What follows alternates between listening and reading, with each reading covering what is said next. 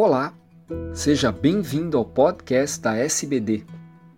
Eu sou Fernando Valente, professor da Faculdade de Medicina do ABC e editor do podcast. Esses programas contam com a participação de grandes diabetologistas brasileiros. Nessa edição, será discutida uma meta-análise avaliando os níveis de vitamina D em diabéticos tipo 1.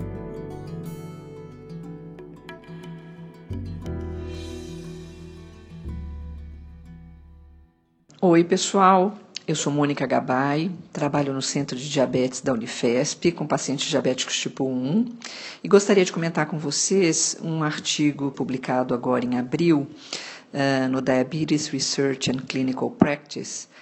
E eles discutem uma meta-análise discutindo os níveis de vitamina D em pacientes diabéticos tipo 1, porque esse é um assunto bastante controverso, né? Então, eles começam discutindo que a vitamina D tem efeitos protetores contra o diabetes tipo 1.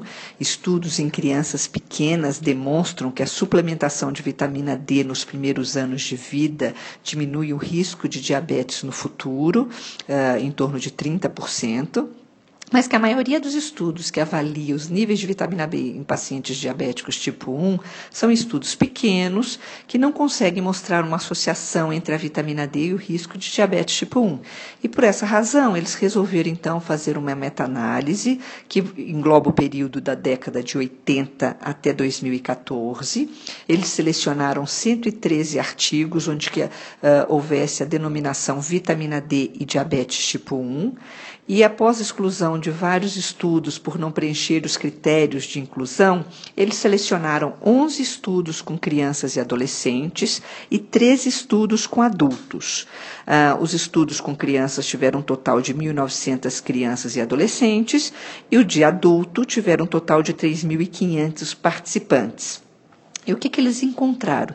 Bom, inicialmente eles encontraram, na verdade, uma redução dos níveis da vitamina D nos pacientes diabéticos tipo 1 em torno de 5 a 6 nanogramas por ml, comparativamente às crianças saudáveis, e no grupo de adultos, uma redução em torno de 2,6 nanogramas por ml, ambos uh, sendo significativo. Então, eles uh, colocam, finalizam que essa meta-análise demonstra que pacientes diabéticos tipo 1 têm um nível de vitamina D menor do que os controles saudáveis, uh, que não dá para dizer se essa associação é uma relação causal, mas vale lembrar que a vitamina D é, é participa da regulação do sistema imune, já que existem receptores em monócitos, macrófagos, células dendríticas, linfócitos T e B. E como o diabetes tipo 1 é uma doença autoimune que uh, participa ativamente os linfócitos T, uh, a vitamina D teria um papel importante imunomodulador. Então, ele faz comentários de alguns estudos animais demonstrando que a vitamina D foi possível prevenir o diabetes tipo 1.